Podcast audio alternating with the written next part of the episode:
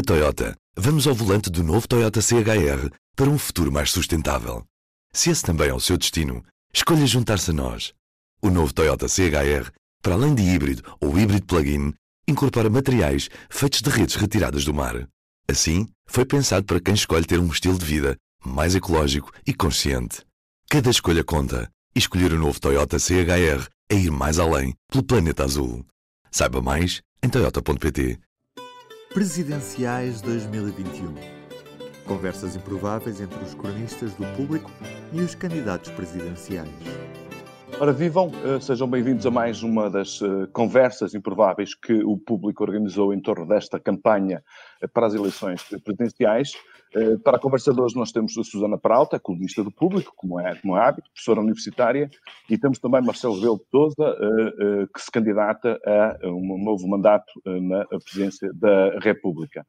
Como muitos dos nossos leitores, neste caso telespectadores, já saberão, o objetivo destas conversas improváveis é garantir, portanto, uma certa informalidade e discutir coisas sérias num ambiente mais distendido, com mais tempo e com mais profundidade, e julgo, tanto que estamos aqui, portanto, eh, pela qualidade dos dois participantes, teremos essas, essas condições eh, cumpridas à partida. Eu não demoro mais tempo, queria apenas agradecer ao, professor Marcelo Rebelo de Sousa a sua amabilidade em estar aqui connosco, queria também agradecer à Susana Peralta a sua simpatia e disponibilidade para estar aqui também, e desejo a todos uma ótima conversa. Ah, então, queria começar por agradecer ao Manuel a, a, a, apresentação que fez e queria agradecer ao professor Marcelo Rebelo de Souza por esta disponibilidade para termos esta conversa improvável aqui no, no site do público e nas redes sociais do público. É um gosto para mim. Como disse, enfim, antes de estarmos uh, em online, enfim, antes de estarmos a transmitir, é a primeira vez que conversamos um com o outro e, portanto, para mim é um grande, é um grande gosto e é uma honra. Uh, e parece-me que cabe a mim o papel de lhe fazer perguntas e de maneira que, enfim, é por isso que aqui estamos e por isso cá vou eu. Uh, então, um, eu, eu uh, estive à procura, voltei a procurar na, na, internet, se havia algum site da sua candidatura e até vir à procura também de algum elemento que fosse um programa ou um manifesto de campanha de candidatura na sua primeira candidatura em 2016 e de facto uh, o, o, professor Marcelo Rebelo de Sousa, enfim, nas duas vezes que se apresenta, apresenta-se com aquilo até que se chegou a chamar uma candidatura minimalista na outra eleição, por isso não tem manifesto, não, não, não tem outdoors, já da outra vez não tinha, não tinha cartazes na rua, uh, optou por não, por não apresentar tempos de antena. E, e, onde é que eu quero chegar? Na entrevista que deu ao Daniel Oliveira, como eu lhe disse, já estive a ouvir e que, aliás, é uma entrevista muitíssimo interessante, uh, o professor Marcelo Belo de Souza diz que fala da importância de haver campos políticos definidos e termos, no fundo, uma esquerda e uma direita democrática que se vão, que, enfim, que, que que assegurem a alternância, que assegurem a definição ideológica daquilo que podem ser os campos a que as pessoas podem aderir pelo voto e dessa forma uh, assegurar um saudável funcionamento da democracia. E a minha pergunta para si é a seguinte: então, com esta sua plataforma um pouco vazia, que nós não sabemos verdadeiramente com que plataforma, com que programa é que se apresenta a estas eleições, parece que está a ajudar a contribuir para essa clarificação do espaço político da esquerda e da direita democráticas, que são aquelas onde nós nos queremos inserir. Eu e o senhor professor, parece, me estamos os dois de acordo nisso. Ora bom, em primeiro lugar queria agradecer ao público, na pessoa do Manuel Carvalho, este convite, muito honroso. Queria dizer que é um prazer e uma honra estar a dialogar com a professora Susana Peralta, que eu leio habitualmente, eh, permanentemente, mas que não conhecia. Assim passamos a conhecer digitalmente, mas não pessoalmente. Ora bom, eu, eh, na minha declaração de candidatura, no dia 7 de setembro, disse o seguinte, que mantinha em tudo uh, as posições que apresentei há cinco anos, uh, na altura, uh, em três discursos programáticos, foram aqueles que eu fiz sucessivamente em Solurico de Basto, depois no Porto e depois em Lisboa. longos, longos, de facto, longos, e em que uh, expliquei os pontos fundamentais da minha posição, uh, primeiro, uh, doutrinária ideológica, segundo, a minha visão da Constituição, que votei há já muitos anos, e, em terceiro lugar, a minha, a minha resposta a questões concretas do funcionamento do sistema de governo. Aquelas se podem colocar um presidente, quer dizer, quando é que utiliza o veto, quando é que utiliza a dissolução, qual é a sua posição sobre o sistema eleitoral, qual é a sua posição uh, perante o recurso ao Tribunal Constitucional, uh, qual é a sua posição perante os órgãos de soberania. Bom, mas, uh, portanto, eu remeti agora para a posição de há cinco anos, que mantenho, que mantenho, e que vou resumir rapidamente nestes termos. Eu venho de uma área, que é a área do Partido Social Democrata, embora tenha uh, pedido a suspensão uh, da minha filiação, portanto, uma área de centro-direita, se quiserem, direita em geral e de centro-direita em particular. Tenho uma formação, que é uma formação social-cristã, uh, portanto, se quiser, à direita em alguns aspectos institucionais e jurídico-políticos, mais à esquerda, como se chamava na altura católico progressista ou católico Vaticano II, em matéria social. Uh, tenho uma posição uh, que mantive ao longo da vigência da democracia, que é de respeito à Constituição da República Portuguesa. Eu votei a primeira versão da Constituição, que é muito diferente da Constituição que vigora hoje, mas há princípios basilares que permanecem sobretudo no domínio do regime político, eh, da unidade do Estado, Estado regional, eh, do, regime, do sistema de governo, eh, do sistema eleitoral, apesar de tudo. Eu defendi uma abertura em termos de sistema eleitoral, mas ela nunca se concretizou e, portanto, o sistema eleitoral é essencialmente o mesmo. Dos mecanismos de revisão constitucional, fiscalização da constitucionalidade. Quanto ao posicionamento externo de Portugal, o que mudou mais foi o regime económico, o regime económico que eu votei na primeira versão da Constituição era muito mais estatista do que aquele da, da, primeira revisão, que eu acompanhei como de Assuntos uh, Parlamentares e que uh, aproximou o regime económico substancialmente do regime económico europeu, uh, tal como o sistema de governo em que havia Conselho da Revolução, em que havia um poder militar diverso do poder legitimado, legitimado pelo voto. Isso apareceu na primeira revisão.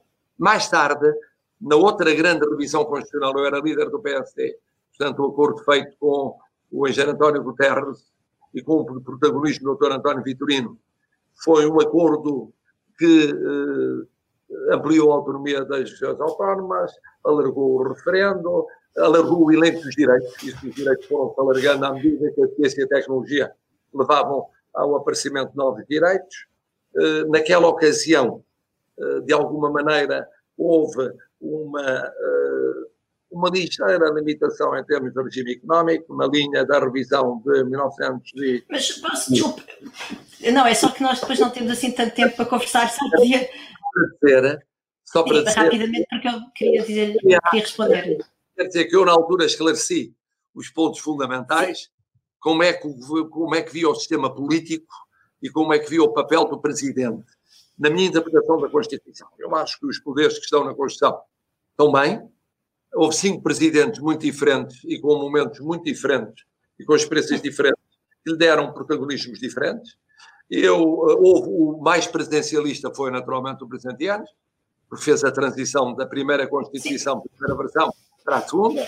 O segundo, mais presidencialista, foi, uh, porventura, o presidente Sampaio. Uh, o, o, menos presidencialista acabou por ser uh, o presidente Oh, professor Marcelo de Souza, desculpe, eu, eu, vou, eu vou só interrompê-lo pelo sim. Eu vou responder. É, diga, diga. Pois é, porque quer dizer, é muito interessante como aula, mas não, não, não nos ajuda muito para perceber o contexto desta eleição em que. Mas, mas diga, diga, eu vou deixar de terminar. É, não, só para perceber o seguinte: que uh, no essencial mantenho as posições. Uh, muito bem. Dá cinco anos. Como então, é que eu queria. Esta eleição. Diga, diga. Muito bem. Eu acho que nos últimos cinco anos aconteceu isto, que é o, sistema político português conseguiu manter um equilíbrio uh, que o diferenciou de outros sistemas políticos europeus. Noutros sistemas políticos europeus surgiram forças populistas, uh, movimentos inorgânicos, uh, e esses, essas forças entraram por um hemisfério, predominantemente o hemisfério de direita, provocaram imediatamente uma, uma fragmentação à direita e uma dificuldade e depois impossibilidade da direita moderada ou centro-direita constituir-se como alternativa de governo por si só, uhum. mesmo em coligações múltiplas onde há vários partidos. Isso atenuou-se em França, porque o sistema é muito presencializante, mais do que o nosso. O presidente manda no governo, preside aos conselhos de ministros. Dissolve o, o Parlamento quando é necessário para. Tem a tradição golista, que ainda Exato. hoje permanece. É verdade. Mas o que acontece é que depois, mesmo em França, a Frente Nacional surgiu, fragmentou o Partido Golista, fragmentou uhum. a direita, as várias direitas uh, mais moderadas, e depois, de caminho, fragmentou o hemisfério da esquerda. Uh, porquê? Porque esses movimentos populistas pretendem ser transversais e surgem como movimentos de contestação pura. Perdem, em alguns casos, a sua conotação ideológica e passam pragmaticamente a subir todas as ondas de contestação. E isso leva os partidos à esquerda a quererem cobrir, por razões eleitorais, o que se passava.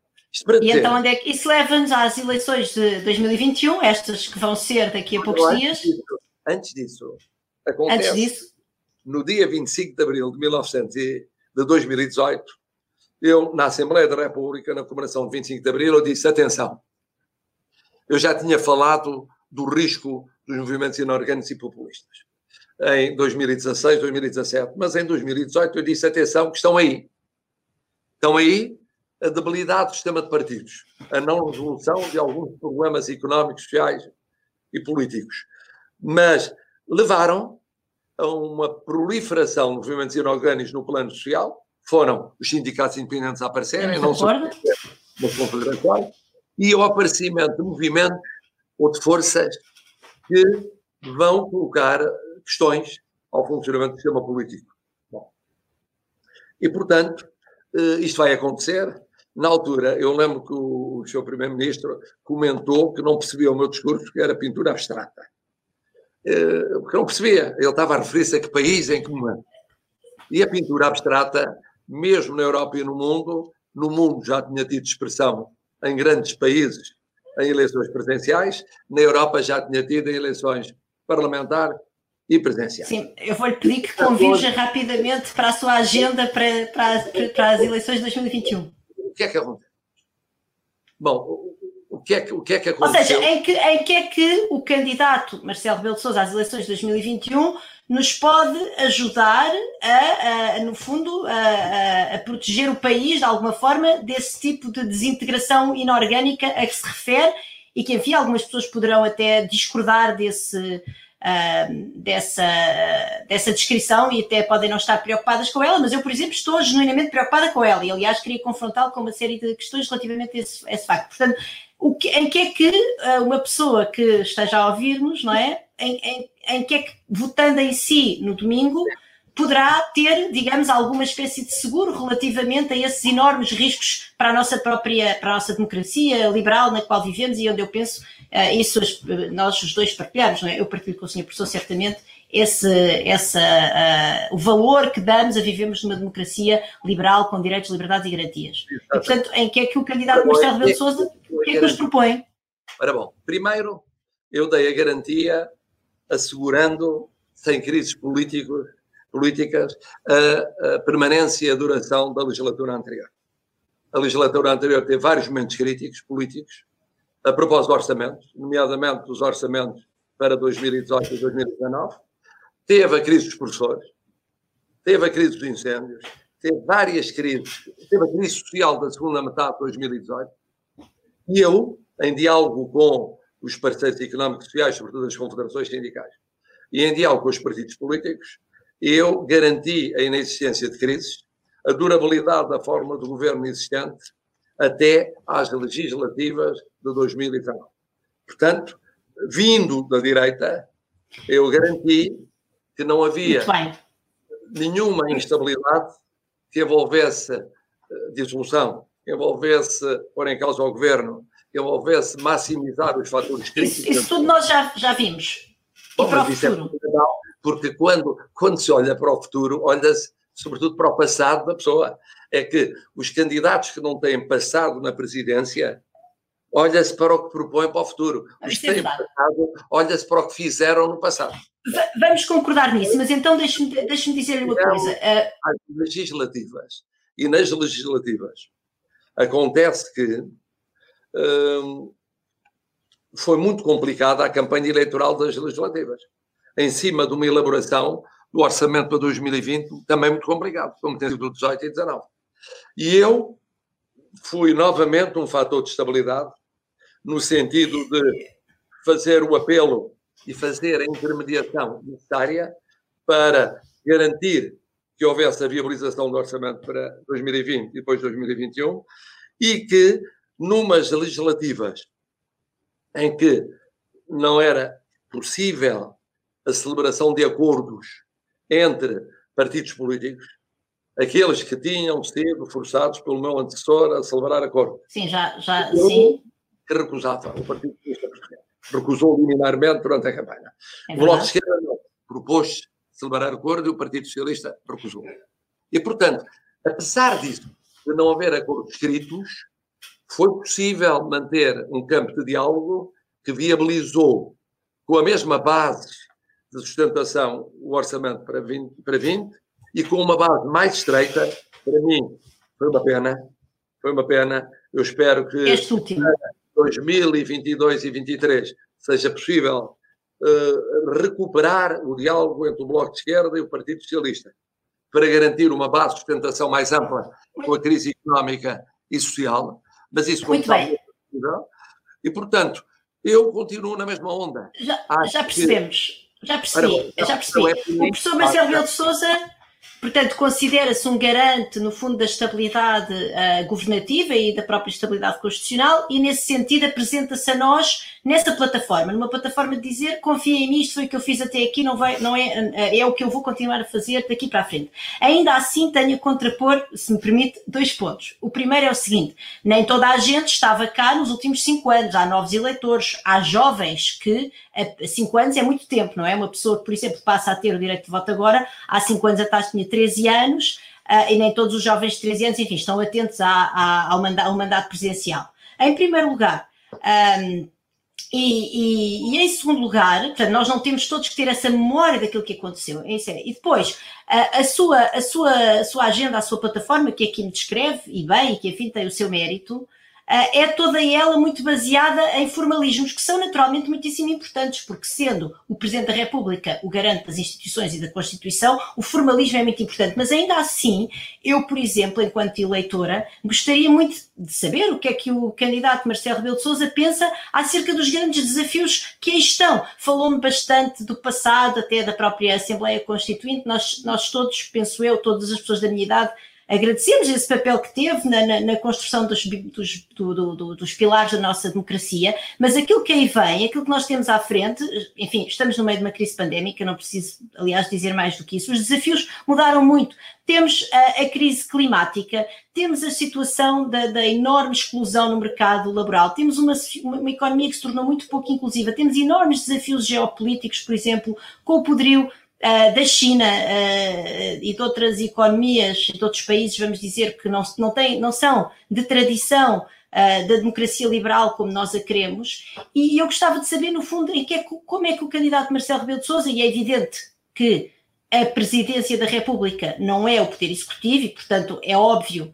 que não, não, não, vai ter, não vai ter o poder, de, de, obviamente, mas tem, por exemplo, um grande papel nas relações externas de Portugal e tem certamente um grande poder ah, como aliás acabou de dizer, ao falar de todo o processo orçamental, tem um poder de, de influenciar a agenda, tem um poder de chamar os partidos a belém e dizer entendam-se lá ou, ou, não nestes determinados assuntos. E portanto eu gostava muito, e eu julgo que uh, certamente seria um, seria um ato de, de, de respeito pela própria eleição e pelos eleitores, que tivesse um documento escrito, uh, mesmo esses discursos programáticos que fez há, há cinco anos e que eu enfim, repito, havia pessoas que não estavam cá, aliás, há, há imigrantes que não estavam cá e que entretanto se, voltaram, se tornaram portuguesas ou portugueses e, e tiveram o poder de voto.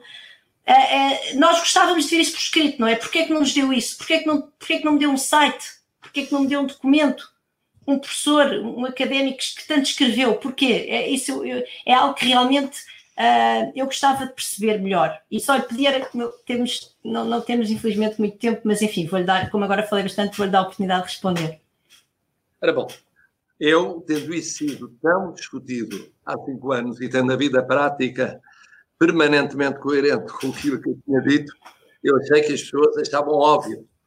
Depois disso, ainda houve a minha posição de solidariedade total ao governo em matéria de pandemia. Depois disso, houve eu dizer claramente que faria tudo para haver maioria de esquerda até ao fim da legislatura em 23. Repeti várias vezes e aí o povo. Mas Portanto, Mas o que é que pensa dos desafios, não é? Mais do que esses aspectos. Então vamos aos desafios, vamos aos desafios. Vamos começar, vamos começar então pelo climático. Pelo se climático, esse é muito interessante. Há ponto em que houve consonância, concordância total entre o Presidente e o Governo, foi o da ação climática. Portugal é pioneiro nessa matéria. Portugal foi pioneiro na União Europeia, é pioneiro nas metas, é pioneiro nos vários programas, é pioneiro nas Nações Unidas, tem apoiado o engenheiro António Guterres, que esperamos que venha a ser recandidatado e reeleito no fim do ano. Eu intervim em várias cimeiras climáticas sobre, sobre o clima e sobre as consequências do empenhamento nessa matéria em concordância com o governo lá fora. Cá dentro apoiei todas as leis e programas do governo e intervim em ações de base da sociedade civil na mesma linha Portanto, saber a minha posição é saber a posição que o governo, com o apoio, aliás, da maioria de sustentação, tem defendido desde 2016. Sem dúvida nenhuma. Quanto à inclusão, foi uma das bandeiras que eu adotei e lutei em conjunto com pessoas de outras proveniências ideológicas, nomeadamente do Bloco de Esquerda, mas também do Partido Comunista Português, mas também do Partido Socialista, relativamente a, a causas como os cuidadores informais, os sem-abrigo, os imigrantes... Os informais que são flop, já agora uh, saíram os números hoje no público, não é? Ou, ou não sei, esta semana.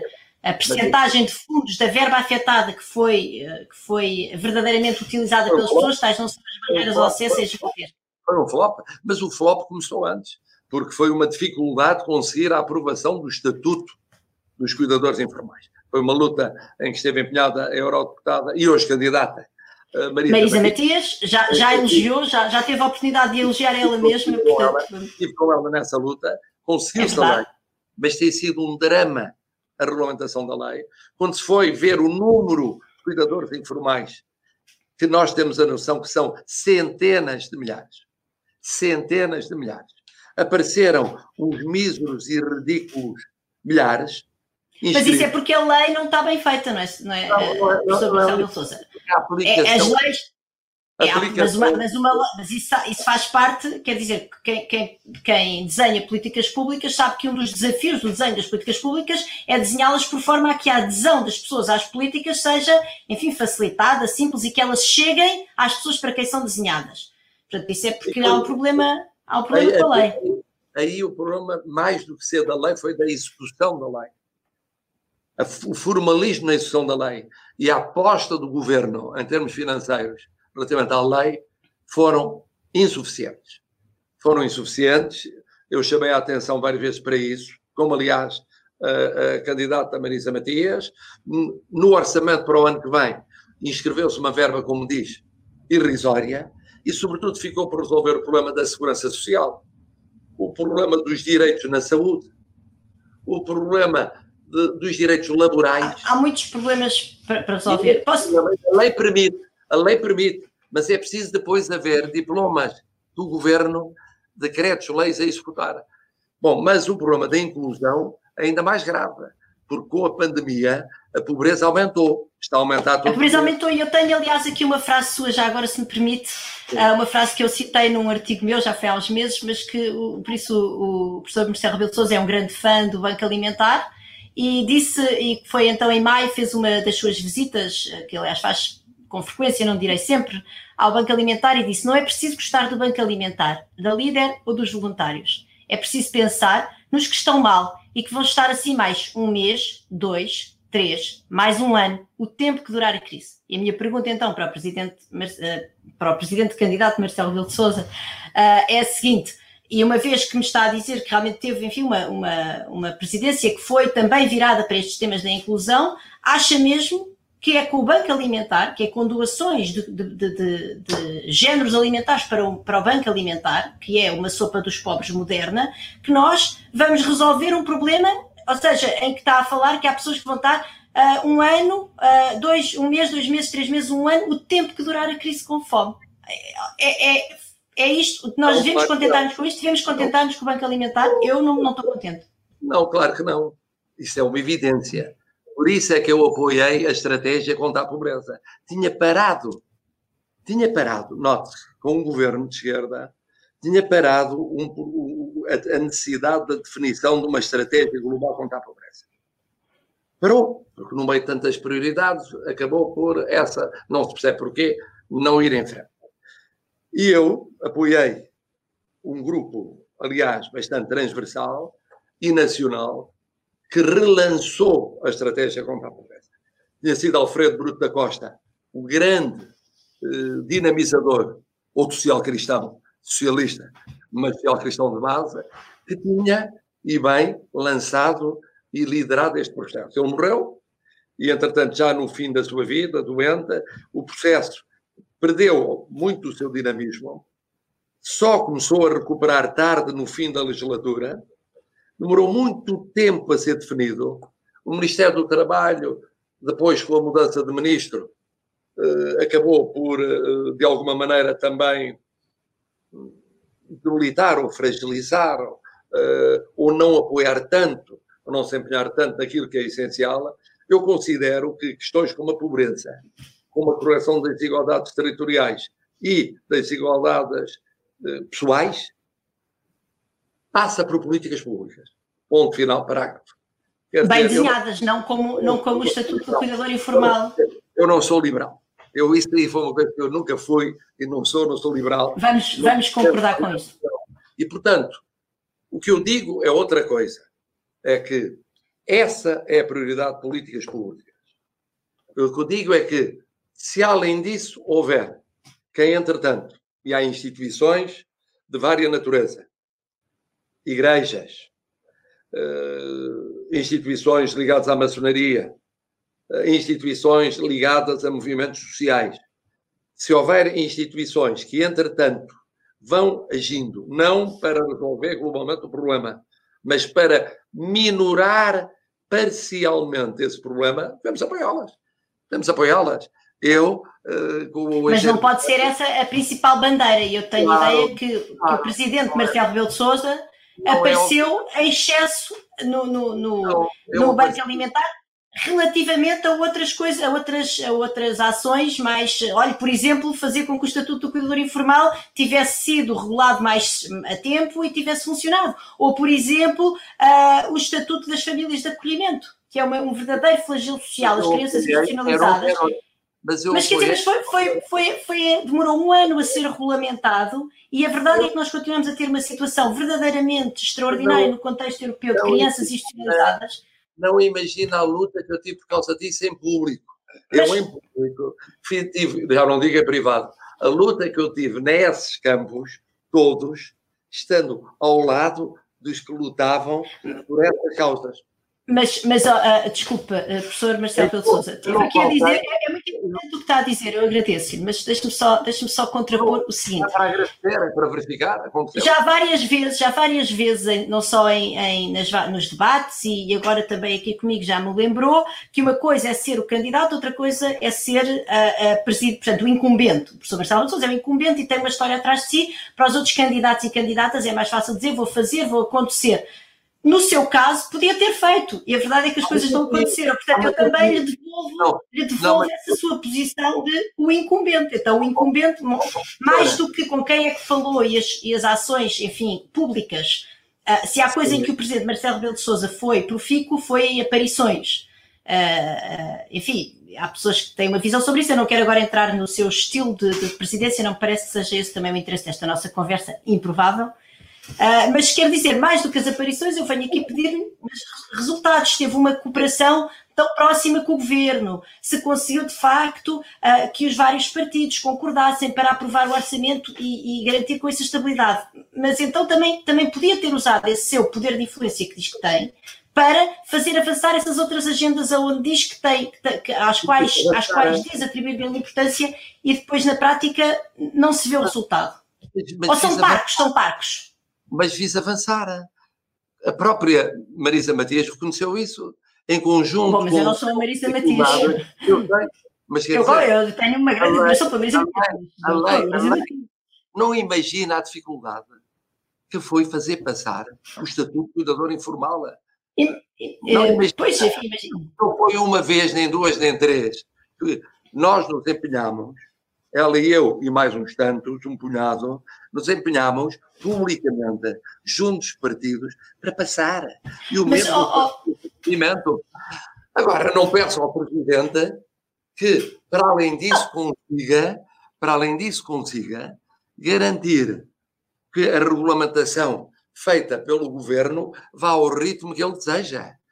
Ele estava a apoiar a justa causa. Não, eu não peço, não peço certamente isso ao Presidente. Mas o Presidente. A apoiar, o Presidente não faz leis. O Presidente começou aqui por dizer que a sua plataforma é uma plataforma de entendimento com o governo e, no fundo, fazer funcionar, uh, olear a máquina uh, do, entre, entre o legislativo e o executivo. E, portanto, eu, eu então venho, enfim, pedir mais contas, enquanto, enfim, enquanto eleitora, uh, a pedir mais contas nessa sua, nessa sua vantagem, que, que, que, que no fundo está a dizer isto é o que eu sei fazer, se é isso que eu estou-lhe a pedir, então que faça mais. Uh, mas faço só, se calhar, desculpe, eu, eu tenho muita pena, eu gostava de ficar aqui várias horas a falar com o senhor professor, mas... Quer passar com a China? Quer passar para a China? Não, eu queria, se calhar, uh, pois, uh, então podemos falar rapidamente da China, porque eu tenho aqui ainda várias perguntas que eu lhe queria fazer e daqui a nada cortam-nos cortam o microfone. Diga, diga. Este governo herdou do governo anterior privatizações feitas contra relógio no quadro da Troika que deram à China posições-chave em setores económicos portugueses. Na banca, na energia, no setor Na infraestrutura elétrica, sim, no setor hospitalar, dos seguros. Dos seguros. Ora bom. É verdade. Durante esta governação, falou-se de uma OPA no quadro energético que daria à China uh, o controle, por exemplo, da EDP. Não teve sucesso. Não houve aumento significativo ou melhor, não houve aumento, e muito patentemente nos últimos anos, da posição chinesa em setores-chave da economia portuguesa. E, portanto, houve a herança que houve, houve a herança que houve, e depois disso não houve, da parte europeus, da parte de outros investidores, interesse efetivo. Várias vezes o embaixador americano me vinha falar a dizer que tinha investidores americanos que iam entrar na REN, na EDP, iam entrar a substituir os investidores chineses. Nunca, Nunca aconteceu. Ninguém viu. Europeus Mas isso também... mostra que a China investe não, com motivações que são para além do próprio retorno económico, não é? Ou em todo caso, sugere. sugere. Pode deixar-nos preocupados relativamente a essa. Não, Pode deixar-nos preocupados relativamente às verdadeiras motivações da China, porque se, mais, se mais nenhum investidor tem interesse, quer dizer que a China tem motivações que vão para além do próprio retorno económico. Sabe que no momento em que houve essa privatização, eu não era presidente e o governo não era este, é o que aconteceu é que foi uma privatização contra relógio e não apareceu mais ninguém. Apareceram árabes e é chineses. Verdade, é verdade. Bom, mas ninguém. A Europa estava em crise, eh, os Estados da América, como sabe, nos Estados Unidos da América o, o sistema não funciona assim. O, o chefe de Estado eh, não influenciam investimentos externos. Os grupos económicos optam de acordo com as estratégias multinacionais. Bom, é verdade que a China tem, mas eu disse várias vezes na análise que fiz geoestratégica, é que a China tem uma estratégia de não de presença política ou militar, mas de presença económica nos vários continentes. No caso europeu, aconteceu, nomeadamente em Portugal. É verdade que é uma presença e na Grécia também, por exemplo. muito mais do que financeira ou económica estreita. É verdade. Uh, uh, bom, uh, professor Marcelo Valsouza cá, vamos, muito obrigada pelas suas respostas. Vou só mudar aqui de tema e pegando um bocadinho até naquilo que tinha dito há pouco acerca da, da importância, da questão do, do, dos movimentos inorgânicos e, e da importância de, de, mantermos o sistema, enfim, da democracia liberal uh, e, de, e, da própria estabilidade do, do sistema político português relativamente à, realidade de outros países europeus, e falou aqui, uh, por exemplo, uh, de França. Ah, eu julgo que há uma ameaça latente no nosso sistema eleitoral, que é no nosso sistema político, aliás, que é a ameaça da abstenção. Porquê? Porque eu sou economista e, portanto, ah, como sabe, aliás, portanto, vou até permitir-me, se calhar, aqui um bocadinho de conversa de economista, mas aquilo é procura não satisfeita. Quando há procura não satisfeita, que são as pessoas que estão fora do mercado porque não votam, há sempre a possibilidade de entrar uma nova empresa com um produto extremamente inovador, pode ser banha da cobra ou não, e essas pessoas, essa procura insatisfeita, que no fundo não está propriamente fidelizada mais ou menos a uma ou duas outras opções do mercado, uh, neste caso de outros partidos políticos, uh, pode então rapidamente aderir a esta nova empresa que entra com um, um, um, produto inovador e, portanto, agora, o que é que isto pode querer dizer? Pode querer dizer que esta grande, esta grande massa de abstencionistas uh, do, do nosso sistema político representa essa ameaça, porque de facto é procura não satisfeita e esses movimentos inorgânicos de que fala e que identificou em 2018 e bem, uh, vão, crescem muito à custa dessa abstenção.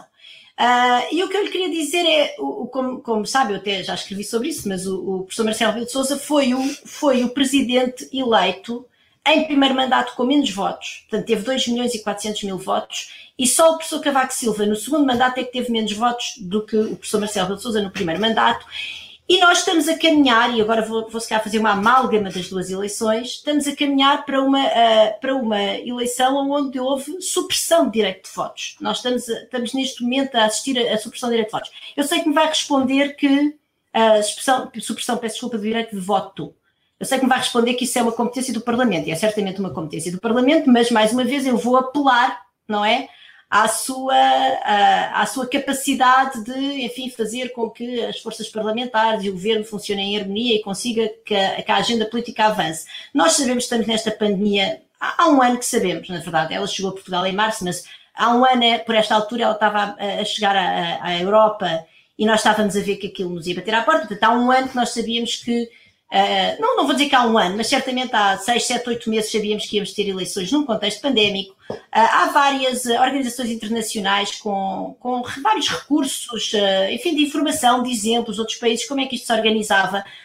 sendo certo que a Presidência da República não tem competências para organizar processos eleitorais, por exemplo, o Presidente Marcelo Rebelo de Sousa reuniu o Conselho de Estado em julho, podia perfeitamente antes das próprias férias parlamentares, ter feito uma pressionar, pressionar o Parlamento para legislar no sentido de nós termos um processo eleitoral muitíssimo mais inclusivo. Eu vou-lhe só dar aqui alguns números que me parecem verdadeiramente preocupantes. Nós temos Temos um milhão e meio de eleitores residentes no estrangeiro. Nós sabemos que muitos deles estão impedidos de votar porque estão em situações de confinamento que os impedem de se deslocar, de, de irem aos consulados, porque não há voto postal uh, na, para a presidência da República. É interessante perceber que, na, enfim, sendo a participação muitíssimo baixa, mas nas legislativas de 2019 participaram 158 mil eleitores e nas, uh, uh, nas do Parlamento Europeu, onde não há voto postal, participaram apenas 13 mil. É certo que o Parlamento Europeu é uma eleição que é percebida pelas pessoas como menos importante. É certo também que os imigrantes em países europeus têm direito de voto nos próprios países de acolhimento, portanto não se pode comparar estes dois números diretamente, mas ainda assim uma diferença entre 158 mil e 13 mil participantes. Podemos imaginar que o voto postal tenha algum poder para explicar porque é que mais pessoas participaram, algum. Um, temos também, neste momento tivemos aquilo que foi, que foi uh, referido inclusivamente pelo professor Marcelo de Sousa como uma adesão massiva ao voto antecipado, foram 250 mil pessoas num universo de 9 milhões de eleitores, sendo que, enfim, apenas cerca de 4 milhões e pouco votam normalmente, vamos ver o que é que vai acontecer nesta eleição. Temos uma supressão de direito de voto às pessoas que estão confinadas, ou por estarem infectadas, ou por serem casos de contacto. A partir, as pessoas que foram identificadas enquanto tal, a partir de quinta-feira passada, ficaram impedidas de se inscrever no sistema que foi criado online para a recolha de voto domiciliário. E a verdade é que é um bocadinho como o Estatuto do Cuidador Informal, porque o voto ao domicílio teve uma adesão de 12.900 pessoas. Ora, se nós estamos numa situação em que estamos a ter 10 mil novos casos por dia, isto é mais ou menos um dia um dia de casos, nem sequer é um dia dos casos contactos de casos, portanto é, é um, mais um flop. E a minha pergunta é, enquanto garante da instituição, enquanto presidente que já foi eleito com tão pouca participação eleitoral e no fundo com tão pouca expressão do voto popular, enquanto presidente que se preocupa e bem, e nós agradecemos-lhe por isso, por esses movimentos inorgânicos, como eu digo, se alimentam muito desta base de, de, de, de eleitores e eleitoras que estão fora do sistema. Porquê que não fez nada? Porquê que, porquê que antes do verão não chamou os partidos e usou desse seu poder que tem para os fazer aprovar para, para, para o orçamento para dizer legislem para isto não correr assim? Porquê? Ora bom, quem é que diz que não fiz nada? Ah, eu, não vai, eu, não, eu não vi o resultado. O que eu estou a ver é que no domingo vamos ter, pois, não faço ideia. Pelos imigrantes. Mas, mas deixe-me só dizer uma coisa, professor Marcelo Souza, enquanto eleitora e enfim cidadã ativa e até bastante interessada, eu, eu, eu, eu julgo pelos resultados, não é? Até porque o professor Marcelo Souza, mais uma vez, começou por me dizer votem em mim porque eu sei fazer a máquina funcionar. É última análise, eu estou responsável por tudo que o governo, os tribunais e o parlamento fazem ou não fazem. Já percebi. Bom, a questão é a seguinte. Não, não, não, não. Foi, foi não. o professor Marcelo da Souza que se pôs essa posição, não fui eu. Não, foi o professor Marcelo da Souza que disse para, que, a sua, que a sua plataforma era uma plataforma de, de olear a máquina. Mas, mas, mas respondem. É muito bem. Vamos lá. Imigrantes. Houve a inscrição de mais 1 milhão e 200 mil imigrantes. Isto é novo. Isto é novo. Há 1 milhão e meio não havia. Não havia. Em 2019 havia. Em 2019 já havia. Não, havia, mas é um, uma realidade deste mandato presidencial. Sim, sim, é verdade, Bom, é verdade. É verdade. Quer dizer, não havia. É uhum. só passar de 300 mil, mil uh, votantes para 1 milhão e 500 mil. Segundo, eu sou defensor do voto por correspondência. Voto por Nós sabemos. Mas não passou no Parlamento, não passou. Dir-me, ah, mas como é que o Presidente não consegue convencer os partidos? Não, não manda nos partidos. Não manda, é uma pena. Pode ter poder de persuasão, nem nisso, nem no voto eletrónico, não consegue. Bom, é evidente que isso é uma limitação enorme, como diz. Porque é que vai percorrer 600 km, 700 km, confinado ou não confinado, para ir votar? É uma limitação enorme, vai aumentar logo aí mais 10% da abstenção. A abstenção, logo aí aumenta para os 69%. Aumenta 10%. É, 10%, 10 11%. 10% sim, é um milhão e meio em 10 milhões e meio. Portanto. 1 milhão e meio em 10 milhões, até aumenta é mais. É isso. Depois, cá dentro, pois precisamente eu chamei a atenção dos partidos para vários problemas. O primeiro, a hipótese de adiamento das eleições, por várias ocasiões, porque exigia uma revisão da Constituição. E, portanto, tinha que ser feito com tempo. Exigia porquê? Porque é a única eleição que vem prevista em termos de calendário de datas na Constituição. É uma Sim, eu rigidez, sei, sei. Sim, é uma rigidez constitucional. É uma rigidez perigosíssima. Nas outras, não. Diz, por exemplo, nas eleições regionais, diz é, a data é em princípio. Nas sim, outras, é como, sim. Estas... há, há, há, uma movimentação na base da lei. E eu disse: olha, que é preciso rever a Constituição, é um processo complexo, lento. Para não ser complexo e lento, é preciso unanimidade. Não há hoje unanimidade no Parlamento. E, portanto, vejam bem, repeti ainda esse mesmo apelo há oito dias ou 15 dias, tinha sido feito em novembro, antes de convocar as eleições, tinha sido antes do verão, e houve uma unanimidade no sentido de dizer não, não, primeiro porque não achavam que fosse um problema, depois porque achavam que era impossível rever a Constituição e agora porque é impossível durante a vigência de estado de emergência. Muito bem. Quanto à questão da antecipação de voto, a antecipação de voto que existe na lei foi flexibilizada.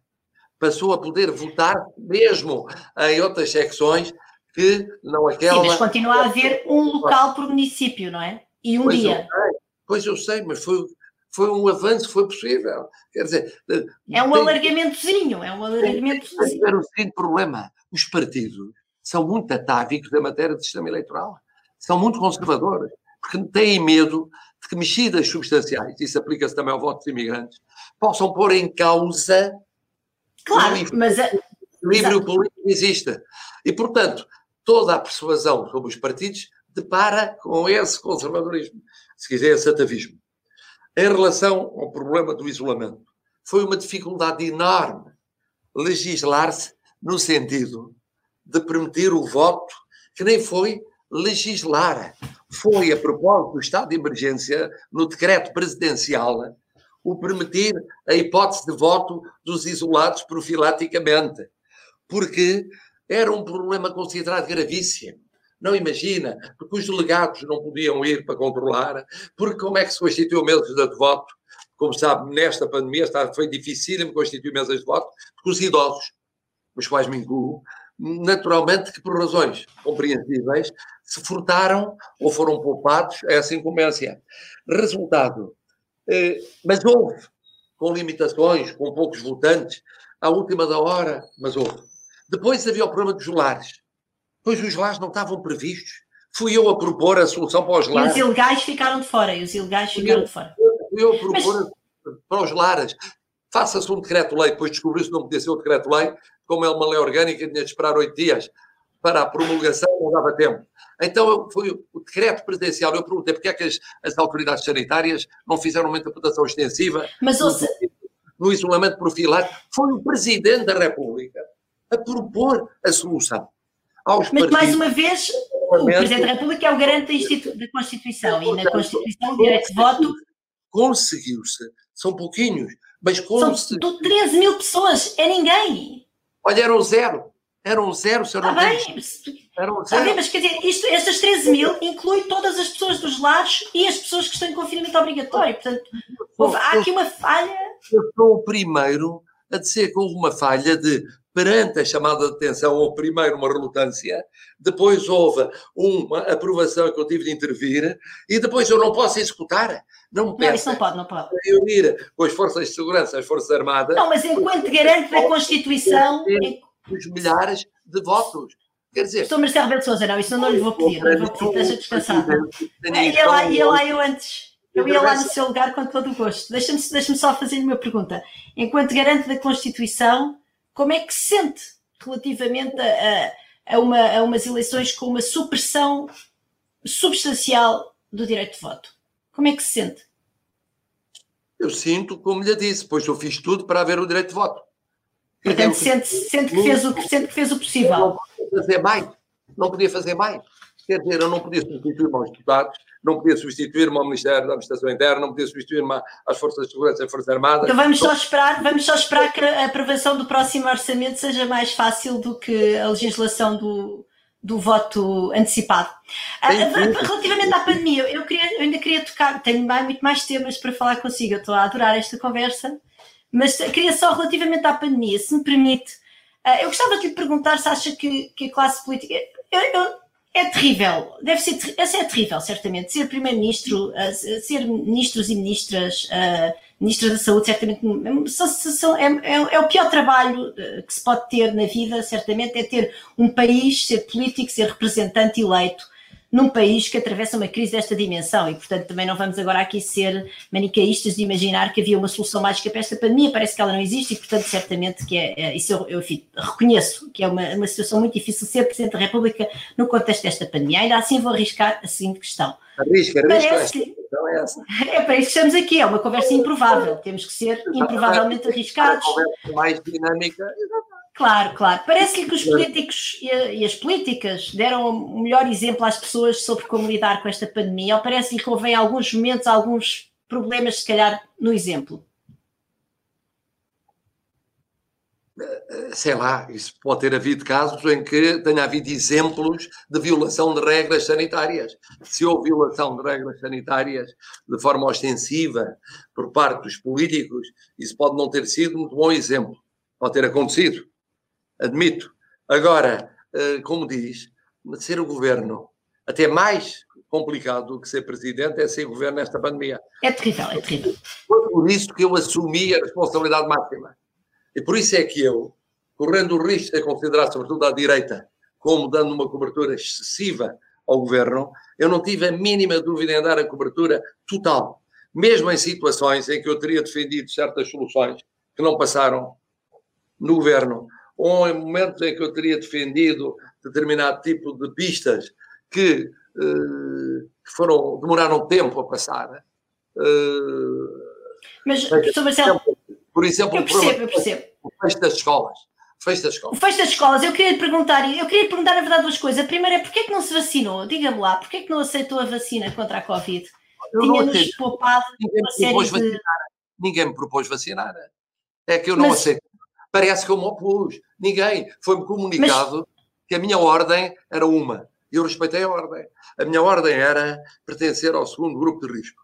Isto é, Mas- as pessoas que têm mais de 65 anos e não estão. Muito bem, mas, mas, mas professor Marcelo de Sousa, enquanto presidente, podia ou não podia ter feito, ah, lá está, não dizer vacinem-me a mim, isso eu compreendo que seria, não, não, não era, não, não seria certamente, enfim, politicamente era muito complicado, mas podia ter dito, podia ter certamente feito um apelo para que se vacinassem os responsáveis políticos máximos da nação, e que inclui obviamente o primeiro-ministro, certamente os ministros de primeira linha, os responsáveis sanitários, as pessoas que não nos podem falhar. Nós estivemos quase a ter o Presidente da República a, a falhar-nos, Uh, durante a própria campanha eleitoral. Quer dizer, nós já estamos em estado de emergência, nós não precisamos de mais. É muito simples. Na ordem não havia nada previsto para titular de órgãos de soberania, nada. Mas pode-se tratar ainda disso ou não? várias revisões dos critérios e não houve inclusão dos titulares de órgãos de soberania. Não houve. Mas eu te explico-lhe porquê. Porque quem é que eram os titulares de órgãos de soberania? Eram o Presidente, o Presidente da Assembleia o. Presidente e alguns ministros. E os E outros provavelmente a Ministra da Saúde, certamente. E os outros ministros? Não, não, e- não, não, certamente, e outros, e outros, certamente. Eu, eu, eu dei um exemplo, um exemplo que me parece evidente. E os deputados? Os deputados são, a Assembleia é mais importante que o Governo, porque o Governo cai se a Assembleia... votar- São 230, e Presidente da República só temos um. E Presidente da Assembleia da República também só temos um. 230. E os presidentes dos diferentes tribunais. Depois, o problema aí é que ou eram, de facto, aqueles que correspondiam ao peso político que a Constituição prevê, ou então era uma escolha que era uma escolha arbitrária. E foi por isso, certamente, que nem os especialistas médicos, nem o governo, ao aprovar os critérios, incluiu, incluiu os titulares da órgãos de soberania. A certa altura, falando com o primeiro-ministro, ele ponderou e eu ponderei em conjunto incluir os candidatos presidenciais. Simplesmente Ah, então foi, isso foi ponderado, então, então pôde, pôde discutir esse tema. foi os candidatos presidenciais, mas quando isso foi ponderado, mas todos menos eu, eram os candidatos presidenciais. Mas Não, quando esperemos que não. O professor Marcelo de Sousa é candidato presidencial, estaria também incluído. o primeiro-ministro disse um argumento que, que tem toda a razão. É que, como sabe, tem de haver para produzir efeitos duas tomas separadas no mês. Só eram candidatos validados aqueles que o eram pelo Tribunal Constitucional. E no momento em que eram validados, se fossem vacinados imediatamente quando houve vacinas, já não ia a tempo de tomarem a segunda toma antes das eleições. No entanto, não quero agora entrar também nesse debate, mas até chegou a haver o debate se dar só, de se dividir as duas. Ou seja, É, não, pare- não parece que isso seja assim, mas eu, se calhar não, eu não percebo, não vamos entrar em debates.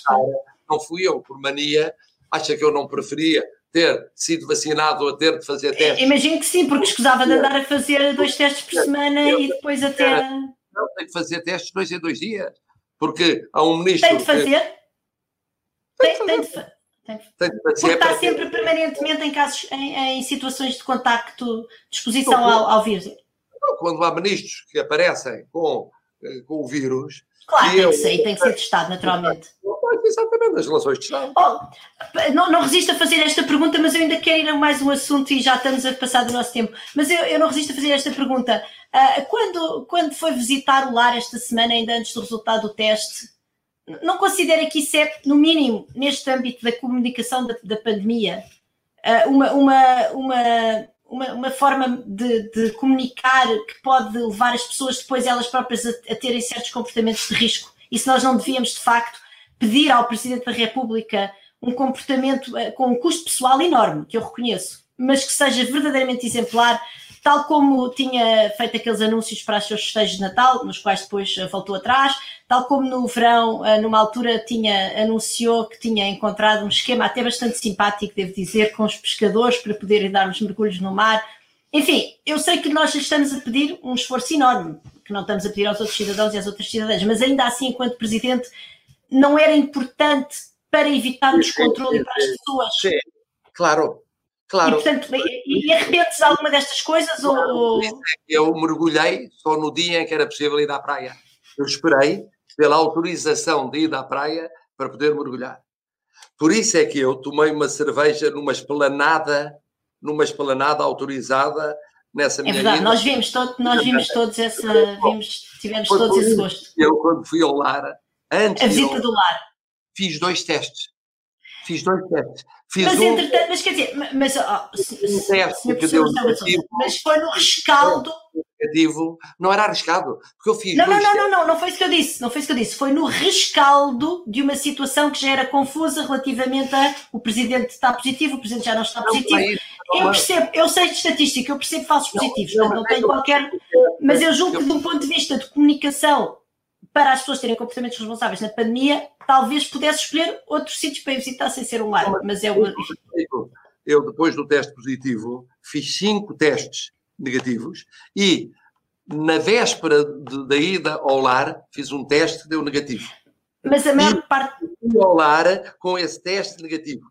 Além disso, tinha aprazado um outro teste que também deu negativo, mas quando eu fui ao lar eu expliquei isso e me disseram, mas não sabia o resultado deste, mas tinha um anterior, que foi de ontem, Mas, mas, da tarde, que dava negativo. mas professor Marcelo Souza, eu, eu percebo até falsos positivos, para mim está à vontade. Eu acho é que a entropia desse tipo de comunicação pode não facilitar no momento em que, em que a, a- enfim, mas há especialistas em, em exemplo, comunicação amanhã- de- destas situações de risco. Eu não sou.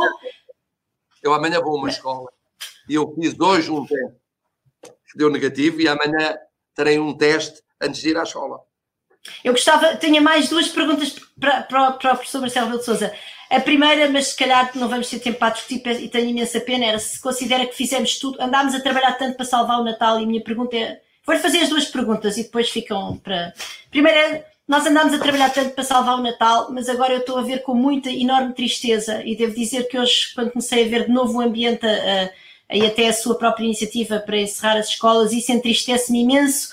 Uh, eu não, eu não, não, não sei, já, já, não, já não sei se, ou seja, eu tenho a certeza que isto é, é obviamente uma questão de custo-benefício entre a saúde pública e o futuro das nossas crianças, uh, mas de facto nós estamos, temos chegado a este ponto, a mim entristece-me imenso e a minha pergunta número um era, será que nós fizemos tudo para salvar a escola? Que eu preferia muito mais enquanto cidadã Uh, enquanto economista e, e, percebendo os custos económicos gigantescos para o futuro do país que isto vai ter, agora esta decisão que certamente está prestes a ser tomada de encerrar as escolas, se tudo o necessário para, para salvar as escolas, e depois queria, queria mas uh, se puder responder só em dois minutos, porque eu ainda queria ir a outro assunto, eu queria falar um bocadinho da, dos, das mulheres, porque já que estamos aqui, que eu sou uma mulher e que sou bastante feminista, gostava de o confrontar com duas ou três coisas, mas vamos, temos, que, temos que fechar porque já estamos muito atrasados. Se pudesse só responder, acha que fizemos tudo para salvar as escolas? É uma pergunta que eu vi uma resposta breve. Eu tenho a consciência de que fiz. Os epidemiologistas, na última sessão, a quando da última renovação, eram, com poucas exceções, a favor do fecho das escolas, nomeadamente acima dos 12 anos. E o Primeiro-Ministro e eu, apesar da maioria. Não, mas isso aqui aí já estávamos tarde, não é? A questão é se podíamos ou não podíamos, por exemplo, em dezembro, ter feito, ter tido comportamentos preventivos que não nos levassem a esta situação limite em que estamos neste momento. Então não houve. Da parte dos Acho não. e dos professores. Então não, não, não, certamente. Não, não, não, não, mas a questão de salvar o Natal, a questão de salvar porque é que não aproveitámos as férias escolares para controlar mais a pandemia? Não houve tanto o que foi não, feito. As escolas tiveram um comportamento exemplar. Eu sei, eu tenho três filhos pequenos claro, idade escolar. E por isso mesmo é que agora me entristece agora, que tenhamos que agora E ainda agora está a fazer tudo. A única questão, já na renovação anterior, os autarcas esmagadoramente eram pelo fecho.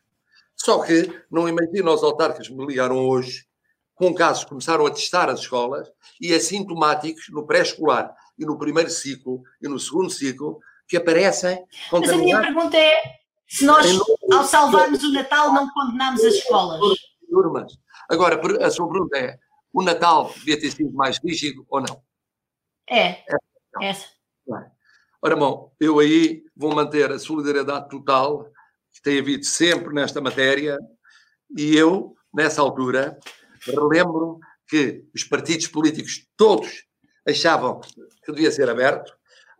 Havia até os que defendiam muito mais aberto do que aquilo que foi. O que foi feito foi menos aberto. Achavam que devia ser aberto o fim do ano, que não foi. Recordo que nessa altura se dividiram os epidemiologistas. Não foi como nas escolas, não houve uma maioria clara é em relação a. Portanto, quer dizer, de facto, e sendo eu normalmente restritivista, porque sou, como é público notório, sendo é de sempre restritivista e mais do que uh, o Primeiro-Ministro do Governo, eu aí achei que, sendo esse o mood dominante. Era essa, muito bem. Era Pagaremos uma, era o custo.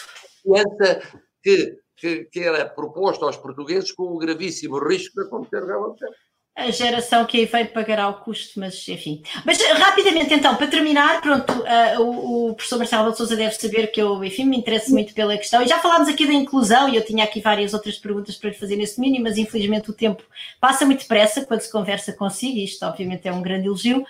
Uh, mas eu queria falar um bocadinho da inclusão das mulheres. Portanto, nós temos um problema, Portugal está abaixo da média europeia no índice de igualdade de género, Uh, tem um problema, sobretudo, no acesso ao poder político, já agora, portanto, nós temos, tivemos só uma primeira-ministra que foi a, Maria Lourdes Pinto da Silva, que só durou seis meses, tivemos uma presidente do, do Parlamento, que foi a Assunção Esteves, nunca tivemos, portanto, figuras sénior. Presidente da República, até agora nunca houve nenhuma mulher, temos agora duas candidatas.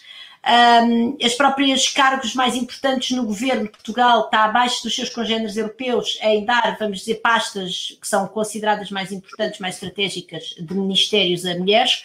Um, e neste índice da igualdade de género, aliás, temos uma enorme vergonha nacional, que é nós não, neste índice, que é um índice europeu, do Instituto Europeu da Igualdade de Género, não aparecemos, não temos, não somos classificados em termos de violência de género porque não fazemos inquéritos representativos à violência de género em Portugal, isso é evidente algo que nos deixa, é uma enorme falha que nós temos relativamente às mulheres que morrem todos os anos, mas eu não, não quero necessariamente ir por aí. Queria, queria, queria lembrar que o presidente Marcelo Rebelo de Sousa, no, na, nas suas nomeações iniciais, nas iniciais em 2016, uh, para a Casa Civil, nomeou três mulheres em 12 membros da Casa Civil e para as cinco nomeações para o Conselho de Estado nomeou uma mulher, uma mulher de peso, a, a Leonor Beleza, mas ainda assim uma em, em, cinco, portanto, quatro homens e uma mulher. Uh, e, e, no fundo, a minha pergunta é qual é que é o papel que o Presidente da República pode ter para ajudar as mulheres a, a ganharem poder no país, porque sem poder nunca vão deixar de ser discriminadas e gostava de lhe lembrar algumas coisas que disse sobre as mulheres quando foi o, a iniciativa Assim Não, uh, quando dizia que as mulheres podiam ir abortar por nenhuma causa justificativa e depois tinha uma, um elenco de causas. Uh, dizia que as mulheres podiam abortar por causa do incómodo momentâneo, de uma mudança de residência, de uma depressão ligeira, de um estado de alma inconstante. Eu, eu enquanto mulher, Uh, sinto que isto é, é, algo, é bastante condescendente relativamente às mulheres. É, no fundo, não lhes dar, não lhes reconhecer que elas, a nenhuma causa justificativa, só a mulher que está nessa situação limite é que pode verdadeiramente decidir, na minha opinião, mas certamente, ainda que eu compreendo que a pessoa possa ser contra o aborto, tenho respeito por essa posição, não é minha, tenho respeito por essa posição, não me parece uh, que, que uh, gostava se calhar de desenvolver a pergunta, é, parece-lhe mesmo que há mulheres que, que, vão abortar porque têm que mudar de casa, ou seja, se acha isso, acha isso é razoável e, no fundo, como é que evoluiu relativamente a este tema, porque isto obviamente já foi em 2010, e se lhe parece, se for reeleito, que está disposto, por exemplo, a promover uh, uma verdadeira paridade de género nas suas nomeações para os cargos uh, que vai poder, uh, dos quais vai poder dispor. Ora bem, vejo que escapou a minha casa militar em, onde há paridade. Não, não escapou, não escapou, essa é paritária, essa é paritária, eu sei, é paritária, eu sei, essa é paritária, essa é paritária. Mas é uma, é uma, é uma. Professoras e ajudantes de campo. E, e tem uma assessora militar, é verdade, uma mulher assessora militar. E duas ajudantes de campo. Bom, Sim, ainda três, assim, ainda três, assim. Três ensaios. Agora, na Casa Civil hoje, já há quase paridade entre mulher e homem. Praticamente paridade. Porque eu nomeei em vários momentos. Foi nomeando mais mulheres.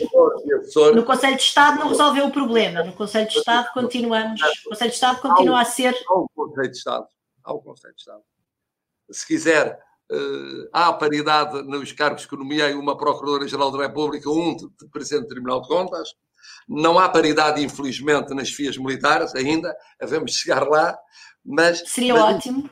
Seria ótimo, seria ótimo. Uh, Lembro-lhe que eu fui dos primeiros, se não o primeiro líder partidário a defender cotas e que no meu partido me iam matando quando eu defendi cotas Hum, e cotas mesmo, não era 30%, era 50% no Parlamento. Podemos ter uma cota assim no, no Conselho de Estado para se for reeleito? No Conselho de Estado podemos ter certamente a subida do número de mulheres. Não é possível paridade por causa dos cargos por inerência, que são ocupados por, na sua esmagadora maioria, surpresa, Claro, Muito surprise. bem. Homens, homens. Como sabe. Relativamente ao aborto, eu, como presidenta, não tenho nenhuma objeção a colocar relativamente à legislação vigente. E, e, e, e, tem, e, não tem quaisquer comentários relativamente a esta sua posição que eu apelidei de condescendente relativamente às mulheres. Eu não me lembrava. Por exemplo, a mudança de residência, tem, o filme está no, ainda está no YouTube, ainda está no YouTube. Mas se disse isso, foi uma condescendência de facto uh, excessiva. Da qual se arrepende? Podemos... Sim, eu ao longo da vida tenho-me arrependido. Claro, naturalmente, coisa. todos nós mudamos. Claro. Muito bem, muito obrigada, professor Marcelo Beltosa. Foi uma conversa muito interessante, foi um gosto enorme uh, ter, ter esta oportunidade para esta conversa improvável. Foi, foi animada e não ultrapassámos muito tempo. Acho que ultrapassámos um bocadinho, mas espero que o Manuel Carvalho e o público nos possam desculpar. Muito obrigada e boa noite.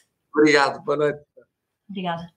O público fica no ouvido. Na Toyota, vamos ao volante do novo Toyota CHR para um futuro mais sustentável.